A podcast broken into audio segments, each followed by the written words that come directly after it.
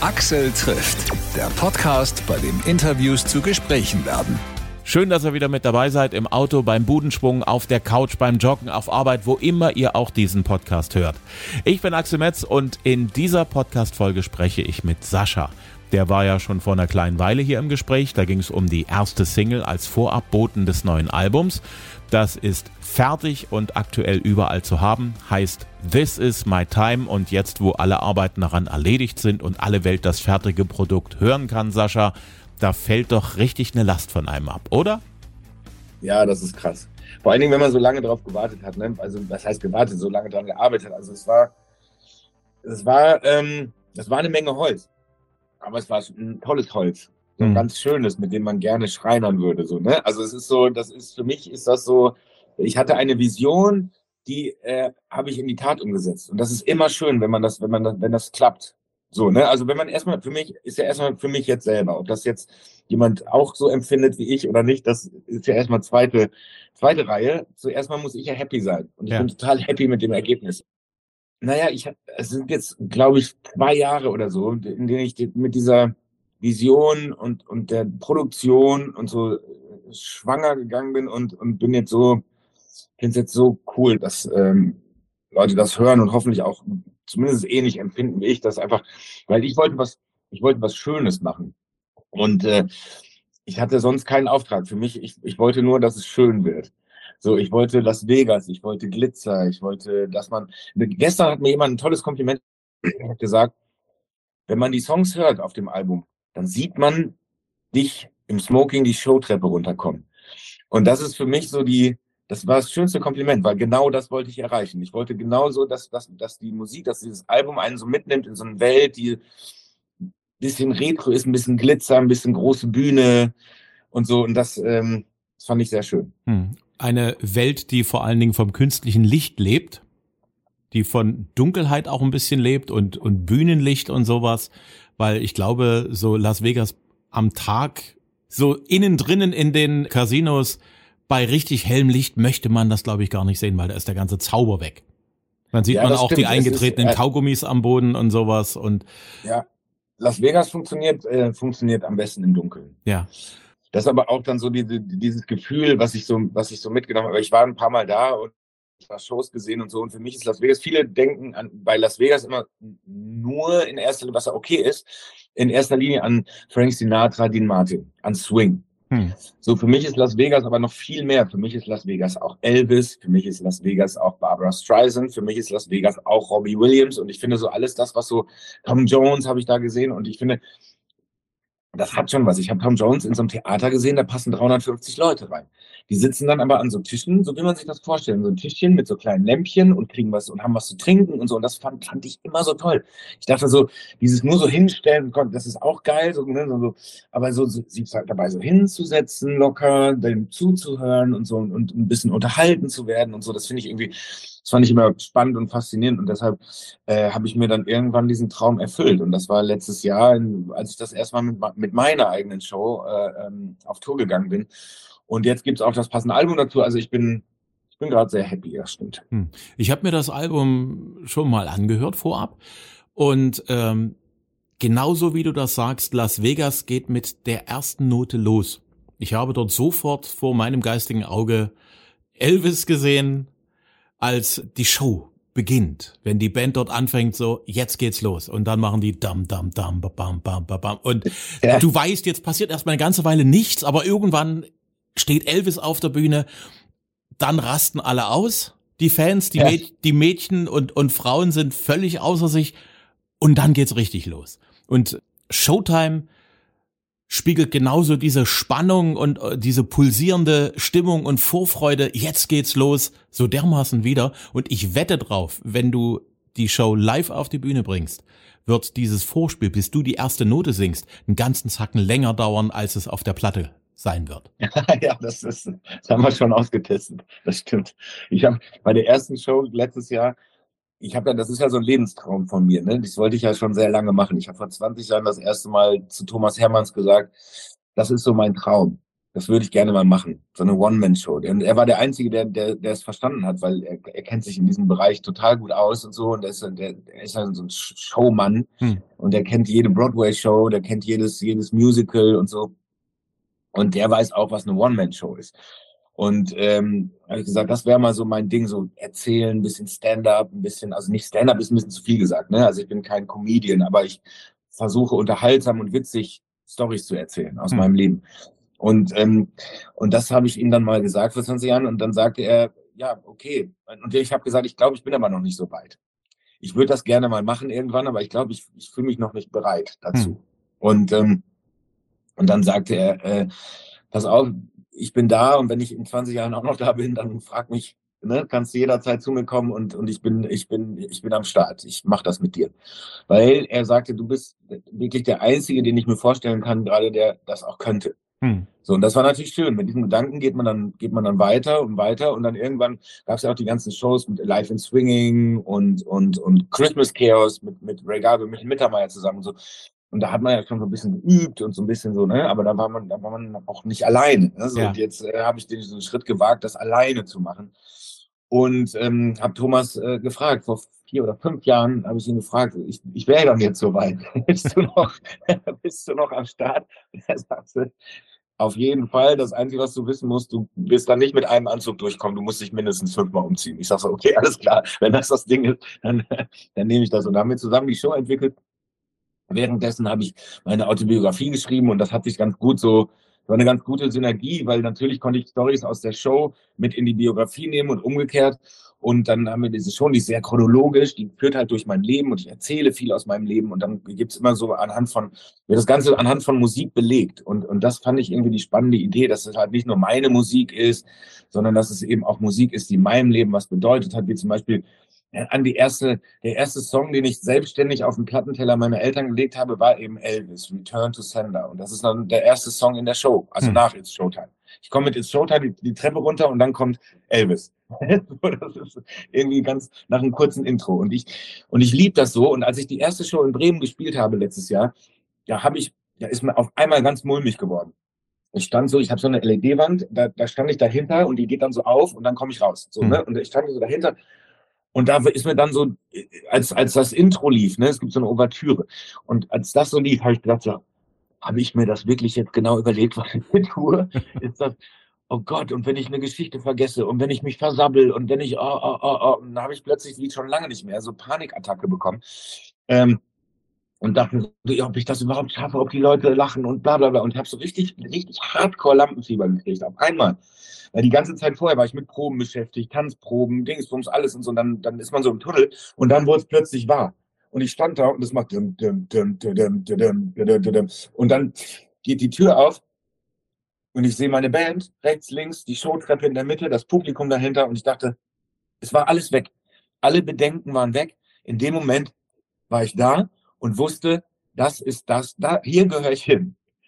Das ist das, was ich machen sollte, sollte die ganze Zeit. Das ist, hier gehöre ich hin. Ich habe mich auf einmal so super wohl gefühlt und so, ja, selbstbewusst wäre zu viel gesagt. Es war einfach, diese ganzen Zweifel waren weggeblasen und ich habe gedacht, ich mache jetzt einfach hier mein Ding.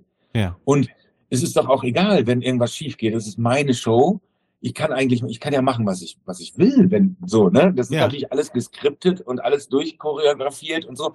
Aber am Ende ist es liegt doch nur an mir, was ich daraus mache und ob ich links oder rechts gehe und also und dann, dann das war dann alles so in also einem Moment, wo ich dann so die Treppe runterging, singend und äh, dachte ich, ja, ich bin ich bin angekommen, ich bin da, wo ich äh, wo ich sein wollte. Ist genau richtig hier.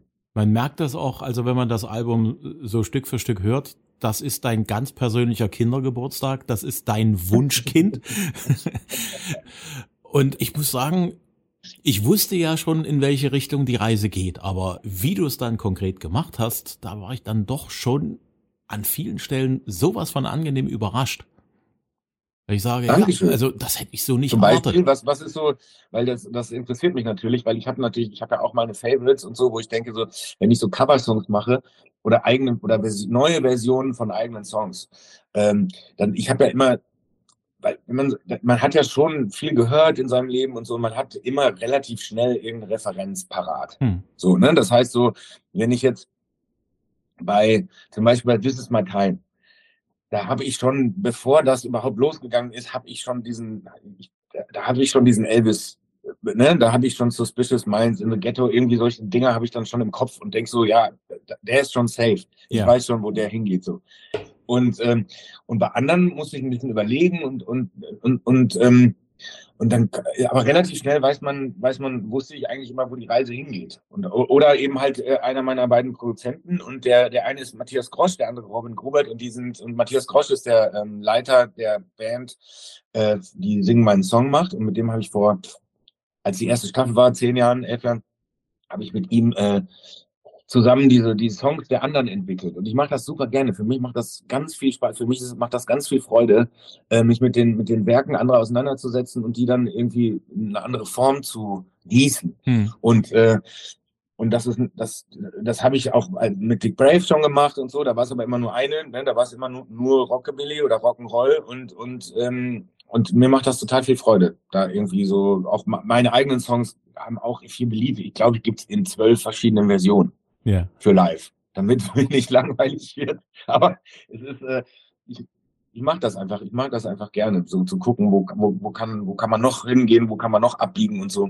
Welcher ist denn dein, wo hast du am meisten gedacht, so, ah, das ist ja krass, habe ich gar nicht erkannt erst und dann äh, kommt, kommt der Chorus oder so und dann denkt man, ach ja, stimmt. Ist ja, ja, also äh, wo du mich auf alle Fälle schon mal gekriegt hast, das war diese Whitney Houston Nummer I Wanna Dance With Somebody, was ja nun eigentlich eine ikonische Popnummer ist. Alle wissen, wie das Ding klingt im Original, alle kennen das bis zum geht nicht mehr. Und dann kommst du dort um die Ecke und bügelst das kom komplett quer auf, so easy, elegant, Jazz. Ja, ich habe dabei habe ich an, weil ich ja gesagt habe, Las Vegas hat für mich ja viele Facetten. Dabei habe ich an Burt Bacharach gedacht.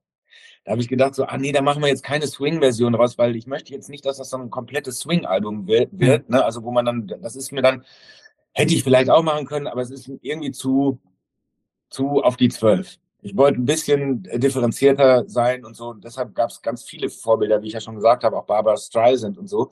Und, und das ist so für mich so die Version, die ich mir vorstelle, wie hätte Burt Bacharach diesen Song interpretiert? Wie hätte er ihn aufgenommen? Ja. Egal mit welchem Interpreten und so. Und dann haben wir diese, diese Dings und das ist so ein bisschen, so ein bisschen wie Raindrops keep falling on my head. So, da, das war der, ne, das war wieder die, die Referenz, wo ich dachte, ja, genau, so in diese, in diese Richtung könnte man das machen, mit einer Querflöte drin und so. Das ist schön, das macht total viel Spaß. Ja, und da bist du, äh, äh das, ich glaube, äh, da spielt auch ein bisschen das Unterbewusstsein eine Rolle, weil äh, Whitney Houstons Tante, die Diane Warwick, hat ja auch mit Burt Bacharach zusammengearbeitet. Und vielleicht ja, bist du nicht, vielleicht ich, bist du nicht ohne Warwick Grund drauf gekommen. Äh, ich wusste, das ist Whitney Houstons Tante. Ja. Krass, dass ich das nicht weiß. Vielleicht habe ich schon mal irgendwo gehört und wieder vergessen, aber ich, das ist ja. Unterbewusstsein spielt da, glaube ich, ganz, ganz viele ja. Rolle. Manchmal weiß man gar nicht, wo es herkommt, aber man ja, hat ja, trotzdem, äh, die, wie sagt der Engländer, connecting the dots. Mhm. Das passiert manchmal von das alleine. Wenn die, wenn Synapsen Mikado sagt, Herr Mittermeier. ganz genau so. Warum Whitney Houston? Dieser Song. Jeder, jeder Song, der auf dem Album ist, hat eine Bedeutung. Also äh, mal ganz nah, mal ein bisschen weiter hergeholt, aber Whitney Houston, ich verbinde ja mit Whitney Houston eine meiner interessantesten Pop-Geschichten. So, ne? So, ich habe ja Whitney Houston kennenlernen dürfen. Und, ähm, und da habe ich, äh, ich war bei einer Bambi-Verleihung und äh, habe ähm, meinen ersten Bambi bekommen und saß in der dritten Reihe, aber ganz außen am Gang und äh, wusste, gleich sagt Kai Pflaume, und bitte jetzt alle äh, äh, ähm, äh, Preisträger auf die Bühne zum großen Foto-Call noch. Ne? Und dann, das wusste ich ja, dass das kommt. Und ich wusste auch, dass Whitney Houston als letzter auftritt und singt.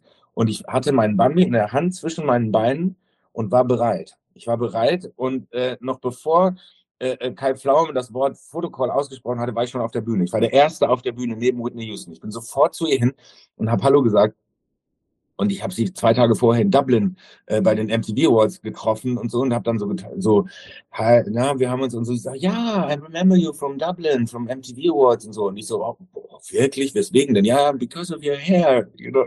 ich fand da meine Frisur lustig. Und dann habe ich äh, dann hatte sie sich Lippenstift an die Zähne geschmiert, aus Versehen, beim Singen wahrscheinlich mit dem Mikrofon. Und das habe ich ihr gesagt, weil das natürlich blöd ist, wenn man, ne, die hat immer schön gelächelt, wenn man dann da roten Lippenstift auf den Zähnen hat. Und dann habe ich sie quasi gerettet. Und sie sagte dann auch so, oh, oh, you saved my ass, come here. Und hat mich so eingehakt und sagt, let's take a picture now. Und dann war ich richtig, ich war richtig, ich war oberglücklich.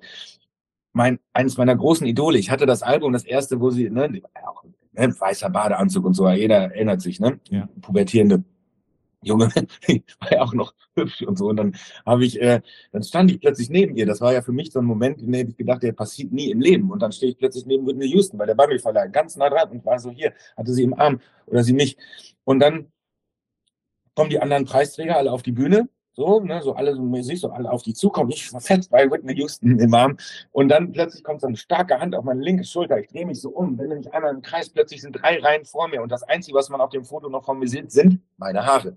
Und, und neben Whitney Houston steht Udo Jürgen. Und, und ich dachte, okay, okay, okay, du bist länger dabei als ich. Und das merkt man, und du hast es drauf. Also ich war natürlich stinksauer, aber ich habe dann im Nachhinein ich gesagt, nee, da habe ich gelernt. Da hat mir Udo, Udo Jürgens einfach eine Lektion erteilt und hat gesagt, Junge, das ist noch nicht deine Zeit. und ähm, wir haben mit Udo dann auch später da haben wir auch drüber gesprochen und auch, auch gelacht und so, ne, weil das natürlich irgendwie so bei der, ja, das ist ja nicht böse gemeint, er wollte mich jetzt nicht meines Platzes verweisen, er wollte nur neben Whitney Houston stehen. Ja, klar. weil er wusste, das ist der beste Platz für das Foto. Und äh, da, danach habe ich, ich habe, da habe ich Lehrgeld bezahlt. Danach habe ich mich nie wieder von irgendeinem Foto, von irgendeiner berühmten Person wegdrängen lassen oder sonst irgendwas. Ich habe immer brav, ich bin immer brav stehen geblieben. Ich habe sie mir dann auch gesucht. Das habe ich früher nie gemacht. Ich fand das immer so unangenehm. Mich dann so, ah, ich weiß auch nicht, weil ne, so, weil die wollen ja auch vielleicht das gar nicht so gerne und so. Und dann hatte ich so ein Jahr später äh, da bei so einer Veranstaltung, wo auch ganz viele berühmte Menschen waren, die ich aus dem Film oder so kannte, dann habe ich mir die einfach alle gepackt.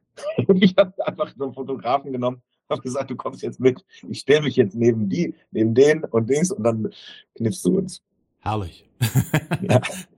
Just Give Me a Reason erinnert mich sehr an Frank und Nancy Sinatra. Ja, absolut richtig. Also du hast, ja, du hast echt ein gutes Gespür, muss man sagen, weil ähm, es ist absolut richtig, das ist die Referenz. Die Referenz war Just Give Me a Reason, weil ich wollte einen Pink-Song machen, weil ich habe ja auch eine Verbindung mit Pink und so. Und das ist halt, das sind alles Menschen, entweder die Menschen oder die Songs, die in meinem Leben eine Rolle gespielt haben. Und, und Pink hat dieses wunderschöne Duett, Pop-Duett, und Just Give Me Reason. Und ich dachte, ich möchte das aber auf jeden Fall anders machen. Und dann habe ich gedacht, wenn uns das gelingt, dass wir so ein bisschen wie, wie, äh, wie ähm, Something Stupid von Frank und Nancy Sinatra oder ähm, Robbie Williams hat es ja auch mal gecovert mit Nicole Kidman. Wenn uns sowas gelingt, dann wäre das toll. Und dann ging es natürlich noch um, um die Duettpartnerin und da war dann, als, als dann das erste Mal das Demo kam mit der dum dum dum dum dum dum dum, dum, dum, dum da, da habe ich sofort, da ich war, da war sofort klar, mit wem mache ich das denn ja? Mit Barbara Schöneberger. Hm. So, und wir kennen uns schon sehr lange und ich finde, die passt auch so gut in diese Welt. ne, sie passt so gut in diese Welt, die macht ja selber auch Shows und so, geht ja selber auf Tour und dann ist das so ein bisschen so ähnlich. Das ist natürlich, sie erzählt viel, sie macht Gags und so und dann wird wieder Musik gespielt und so. Also sie passt total in diese Welt und äh, hätte mir niemand Besseres vorstellen können. Und ich finde, es ist auch sehr schön geworden. Hm. Äh, wirst du die Barbara mit bei dem einen oder anderen Konzert mit dabei haben? Die kann ich nicht bezahlen ich meine mal so für einen Song so als Freundschaftsdienst.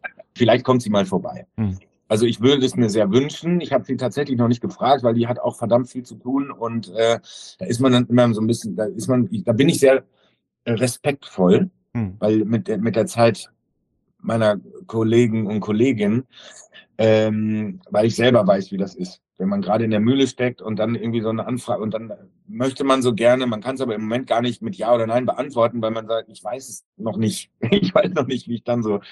Und deshalb äh, werde ich Ihnen natürlich sagen, hey, wann immer du Lust hast äh, oder irgendwo du in der Gegend bist, du bist immer herzlich eingeladen. Das glaube ich gerne. Faith von George Michael ist ja so eigentlich eher so eine Rockabilly-Nummer, so im 80er Gewand. Du hast die so richtig mit Big Band Bläser und so eigentlich auch wieder so ganz schön quer gebürstet. Ja, da, da, war's, da ist es mir allerdings schwer gefallen. Mhm. Das muss ich ganz ehrlich sagen. Also schwer gefallen, weil ich den schon, ich habe den Song schon ähm, ist einer meiner Lieblingssongs, so, ne, die, die ich auch live jederzeit spielen kann und so, wenn ich Bock drauf habe und so. Das ist so, die, die, die kenne ich in- und auswendig, dachte ich zumindest. Bis gestern, da ist mir der Text nicht mehr eingefallen. Aber ähm, ich habe, ähm, ich habe, also George Michael ist einer auch meiner absolut größten Helden. Und ähm, ich habe den Song schon mal aufgenommen, auch für einen Film, aber dann war er eher so wie das Original, nur ein bisschen moderner produziert.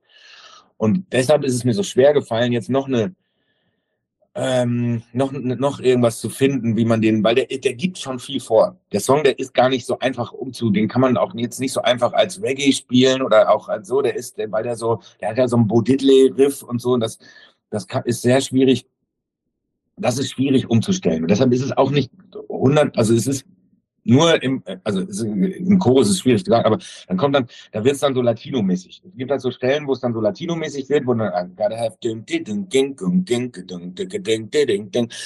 und, und da haben wir es so ein bisschen so, ähm, da haben wir uns da so ein bisschen äh, hingearbeitet und, und dann, das war dann irgendwann die, die Vision, dass man ja auch, na klar kann man auch äh, brasilianisch werden oder oder oder äh, ein bisschen Samba-esk oder so, ne? Das geht ja auch, die Gilbertos und und so, die haben ja auch mit Frank Sinatra und und so. Ähm, und da habe ich gesagt, ja, das ist cool, das ist cool. Aber das hat länger gedauert. Bei Fate hat es ziemlich lange gedauert, bis da irgendwas war, wo man dachte, das habe ich auch, den habe ich ganz oft hinten angestellt. Das glaube dann ich. immer der Produzent kam und sagte, jetzt lass uns doch mal über Fate sprechen und so, ne? Ach, lass uns lieber erstmal über Alive von Pearl Jam sprechen. Da weiß ich schon ungefähr, wie es geht. Und dann äh, so, das war einer der letzten, wo wir dann gesagt haben, ja komm, jetzt, ähm, jetzt muss der aber auch noch sein. Das glaube ich, weil bevor ich den Song angeklickt habe zum Hören, habe ich mich gefragt, okay, die Nummer ist ja aus einem Guss. Die Nummer hat Leichtigkeit und es gibt so Songs, an denen man irgendwie glaubt, da, da, da kann man eigentlich nur verlieren, wenn man versucht, dem Ding nochmal eine eigene Note abzugewinnen. Und nee, Ja, also, das war bei mir, war das, äh, war das bei Pearl Jam. Also bei, bei, bei, es gibt bei Pearl Jam live, da, da, also bei mir ist das ja so, ich bin ja, das war ja mein, so eine Art Erleuchtungssong. Das klingt jetzt sehr esoterisch, aber als ich meiner, in meiner Jugend, also in meiner äh, Jugend, aber war schon nach dem Abi, aber ich, äh, als ich dann ernsthaft gedacht habe, ich mache jetzt in einer Grunge-Band oder mit einer Grunge-Band Karriere. Da war ich so den, das erste Mal im Proberaum. Wir haben so geprobt und das war so okay und das war so und dann, und dann bin ich irgendwie nachts nach Hause, dann haben wir uns noch betrunken und dann bin ich nachts um vier nach Hause, habe den Fernseher angemacht, wie immer und immer, wie immer lief MTV und dann lief dieses Video von Pearl Jam Alive.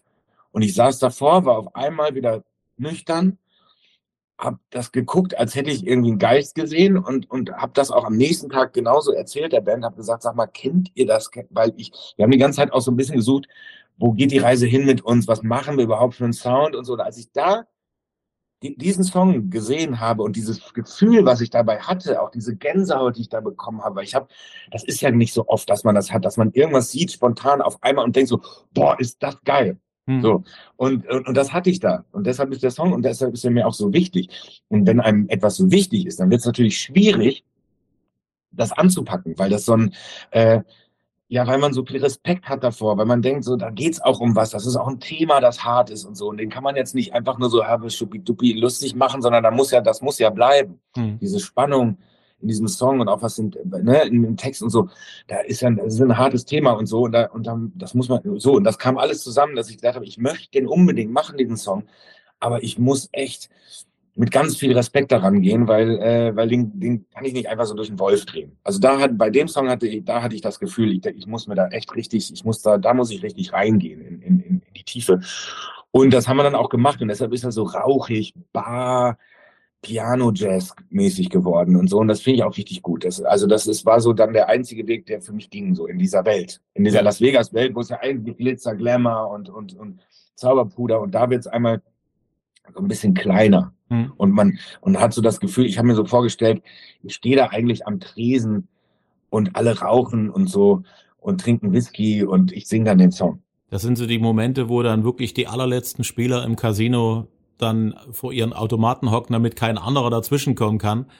Alle anderen sind schon im Bett, alle schlafen, irgendwo wird schon wieder der Dreck weggemacht und äh, da sind immer noch ein paar an Bar und ich glaube, das passt auch gut zu diesem Moment, wo dich der Song zum allerersten Mal getroffen hat, nämlich äh, zu dem Zeitpunkt, wo der Tag im Prinzip mehr als durch war.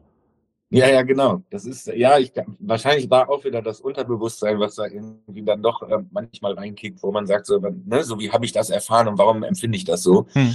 Und das ist schön. das ist schön, wenn man das hört. Weil das ist ja immer so, wenn man, wenn man so ein Projekt, das ist ja ein Projekt, ne? Also das ist ja jetzt nicht ein normales Sascha-Album oder so, sondern das ist halt ein Projekt, irgendwie, wo ich, dass ich mir auch ein bisschen selber schenke, so. Ähm, und dann freut man sich natürlich, wenn, wenn auch so hingehört wird, dass, dass, ähm, dass man diese Sachen, die man sich da überlegt hat und warum man sich überlegt hat, irgendwie, dass die auch zum Tragen kommen. Ja. Wo ich mich sehr gefreut habe, als ich es gelesen habe, Never Gonna Give You Up, Rick Astley. Wenn man alles, was Stock Aitken Waterman da so an Sounds reingebastelt hat, ist es immer noch ein sensationeller Song. Rick Astley wird ja nicht ohne Grund auch heute noch gefeiert, auch für diesen nee, einen großen Song. Wieder. Der kommt ja, zurück, eben. das ist einfach sensationell. Ja. Ich habe das irgendwie damals als 15-Jähriger durfte man natürlich nicht sagen, dass man Rick Astley gut findet, ne? Mhm. aber ich war ein totaler Popper und ich habe den auch imitiert. Ich habe versucht, den, den Kleidungsstil, den Dings, und das konnte ich mir natürlich nicht leisten und musste mir dann bei bei C und A so Kombis kaufen, die so auf einem Bügel hingen. Ne? Da war so alles, da war wirklich das Hemd, die Hose, die, der Schlips, der Gürtel und die Schuhe. alles so an einem Bügel. Und dann konnte man 35 Mark oder so, konnte man sich so ein komplettes äh, Popper-Outfit irgendwie so. Damit bin ich dann in, damals hieß es noch Disco gegangen. Und äh, heute, und dann war ja länger nix und so, und ich habe den auch ab und zu mal getroffen, also bei so Veranstaltungen, ne, so, so TV-Shows oder so, mal vor zehn Jahren oder so, da war der dann mal wieder da und hat auch schon einen Comeback-Versuch äh, gestartet. Und dann war auf einmal so im Internet, und dann war plötzlich, war er bei den Foo Fighters irgendwie zu Gast und so auf der Bühne und kriegte plötzlich so eine, so eine Online-Coolness, ne, also so eine Internet-Coolness und, und das hat mich total gefreut, weil ich den so, weil ich das, ich finde, das ist ein großartiger Sänger, ein, ja. ein geiler Musiker, begnadeter Musiker. Und der spielt Gitarre, der spielt Schlagzeug und so, der ist äh, viel mehr, als er damals sein durfte. Und ich habe ja damals das Album, äh, Cry, äh, wo Cry for Help drauf war, das habe ich mir auch noch gekauft, äh, als er schon nicht mehr Stock Aitken Waterman war. Und da, das habe ich rauf und runter gehört, weil das wirklich gut war. Mhm. Und jetzt kommt er zurück mit einem Riesenaufschlag. Und ich muss echt Respekt an diese, an die, an die, an die, an das Social Media Team von ihm, die das jetzt so äh, von langer Hand, ich habe das so beobachtet und verfolgt, von langer Hand vorbereitet und so und ganz klasse geteased jetzt auf jetzt das Album, was jetzt, ich glaube, jetzt draußen ist oder jetzt bald kommt. Ähm, ist gut, ist, ist mega gut. Mhm. Never Gonna Give You Up, das war, also den wusste ich sofort. Also den wusste ich äh, sofort, dass er A aufs Album muss, weil wir den auch in der Show anspielen. Ähm, aber ganz anders da mache ich den nur, da mache ich nur eine kurze, eine kurze Parodie und äh, hatte aber wusste, also ich wusste, wenn ich jemals Never Gonna Give You Up covern sollte, dann wird das ein Big Band Swing. Ja. So, das den, den kann, das war eine ziemlich einfach, also einfache Nummer, eine Umsetzung dann natürlich nicht für die ganzen Leute, die es dann spielen mussten. Da, da, da, da, da, ba, ba, da. Aber, ähm, aber so für, für mich in der, in, in meinem kleinen in meinem kleinen Hirn war das dann, äh, war das gesetzt. Ja, aber äh, Respekt für die stimmliche Umsetzung. Also der Rest haben ja, haben, das hat ja dann die Band, die Musiker haben das ja dann gemacht, auch sehr schön gemacht. Aber genau sowas lebt genau von dem, der das vortragen muss.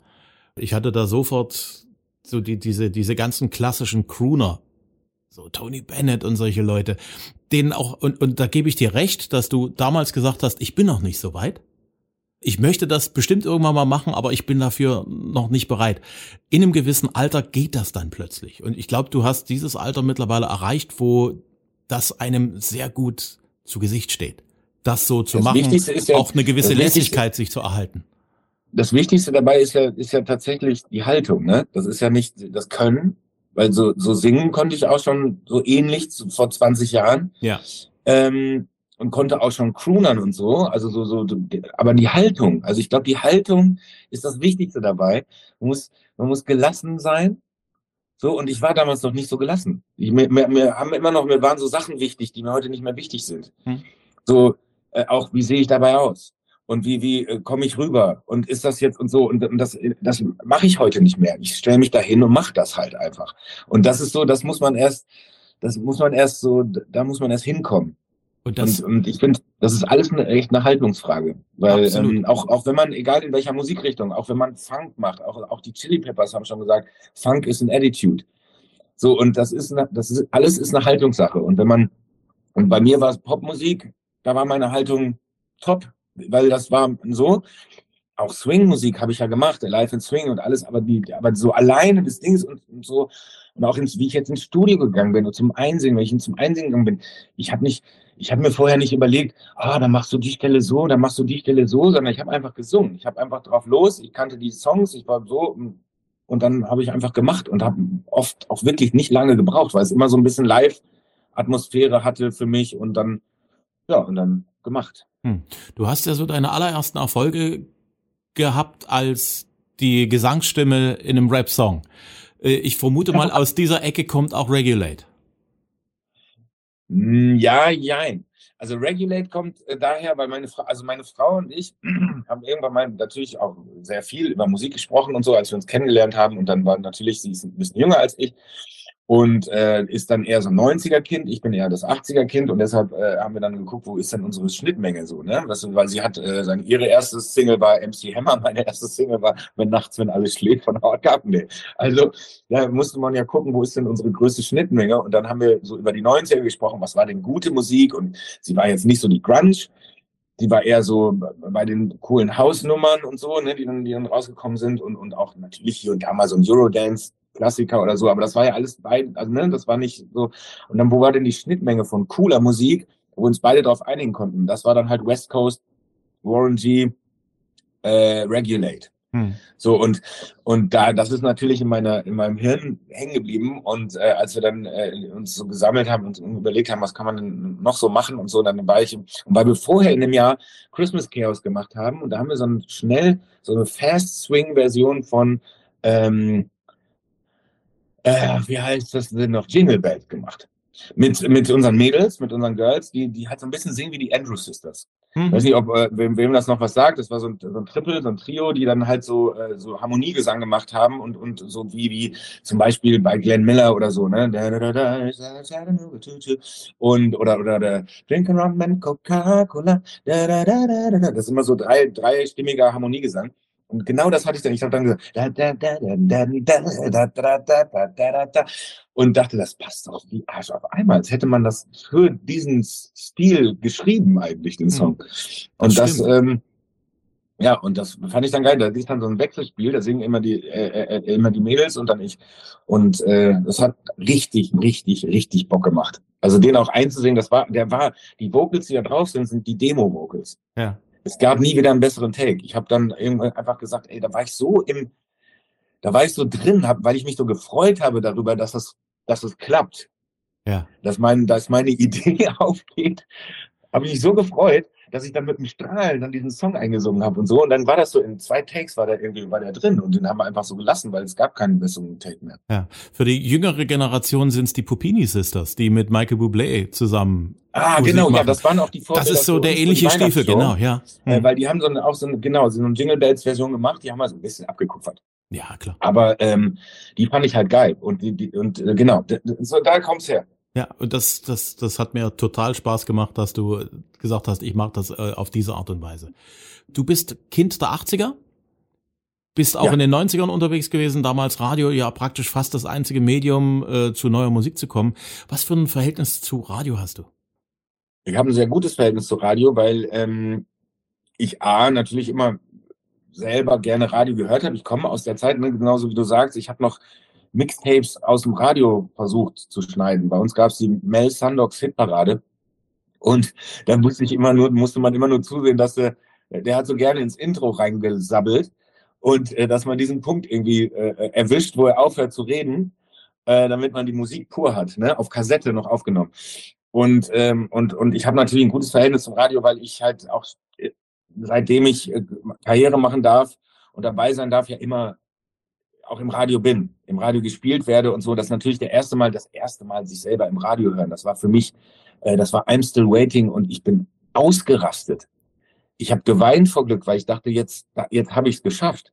So, und äh, ich habe auch einen Song geschrieben jetzt, äh, äh, der heißt Radio, der ist auch auf der, auf der neuen Platte und der sagt, der, das ist eigentlich ein trauriges Lied, aber auch irgendwie auch schön, weil äh, es darum geht, also das Radio als Synonym für wenn Menschen von einem gegangen sind zum Ich. Das ist ein Song über meine verstorbenen musikalischen Helden wie Prince, David Bowie, die sind ja alle in einem Jahr gestorben. Ich bin durch, ich bin ausgerastet. Ich habe gedacht, Leute, jetzt mal, jetzt hört mal auf. Äh, wer denn sonst noch? So, da sind irgendwie in einem Jahr Prince, David Bowie und George Michael gestorben. Und da habe ich ähm, So, und dann äh, da habe ich gedacht, irgendwann muss ich das mal äh, verarbeiten, auch in, in Musik, wie ich das so empfunden habe. Und, und jetzt äh, singe ich da halt über, über das Radio, also das Radio, wo man, also da, wo, durch dieses Medium leben diese Menschen weiter für mich. So, und äh, weil bei Radio ist ja so, dass man das anmachen kann und sich noch überraschen lassen kann. Was kommt denn jetzt als nächstes? Weil sonst sind immer so Playlisten, die sind halt da, die macht man entweder selber, dann weiß man, was kommt, oder die laufen so irgendwie durch, bei uns zumindest, ne, so nebenher. Und im Radio, da ist noch immer, da ist man noch immer mal so, so überrascht, weil, weil äh, gerade wenn es so, wenn so ein gemischtes, ich mag ja so gemischtes Radio, ne, so, so von bis, wo man auch mal einen Oldie erwischen kann, wo aber auch ein, ein top brandneuer Song gespielt wird und so. Und äh, das finde ich irgendwie am besten, weil da kann man, da kann man noch über, und dann läuft auf einmal Michael Jackson ähm, bietet oder so. Und dann ist man, dann sitzt man so und sitzt mit seinem Sohn im Auto und der findet das auch geil und so. Und das ist dann irgendwie, das, das finde ich einfach schön. Das stimmt auf jeden Fall. Ich glaube, wir sind durch. Ich würde gerne noch weiterreden, aber das werden wir auf unser nächstes Mal dann verschieben. Ach ja, stimmt. Ach, ich habe gar nicht auf die Uhr geachtet. Ich danke dir sehr. Super. Vielen Dank für das tolle Gespräch. Axel trifft Sascha. Das aktuelle Album heißt This Is My Time, gibt's überall zu kaufen, auch zum Download und zum Streamen. Sascha geht damit auf Tour ab 1. Dezember. Am Nikolaustag spielt er unter anderem in Erfurt auf der Messe und am 13. Dezember in Berlin im Tempodrom. Alle Tourtermine für Deutschland und Infos findet ihr auf sascha.de und ihr findet ihn auch auf Instagram und Facebook. Mein Podcast gibt's da auch und es wäre nett, wenn ihr dort ein Like da lasst oder einen Kommentar auf Instagram oder Facebook. Und den Podcast gibt's überall, wo es Podcasts gibt. Gerne auch abonnieren, dann gibt's die aktuelle Folge immer automatisch für euch jede Woche neu, jede Woche kostenlos. Ich bin Axel Metz, sage Dankeschön fürs Hören und Tschüss bis zum nächsten Mal.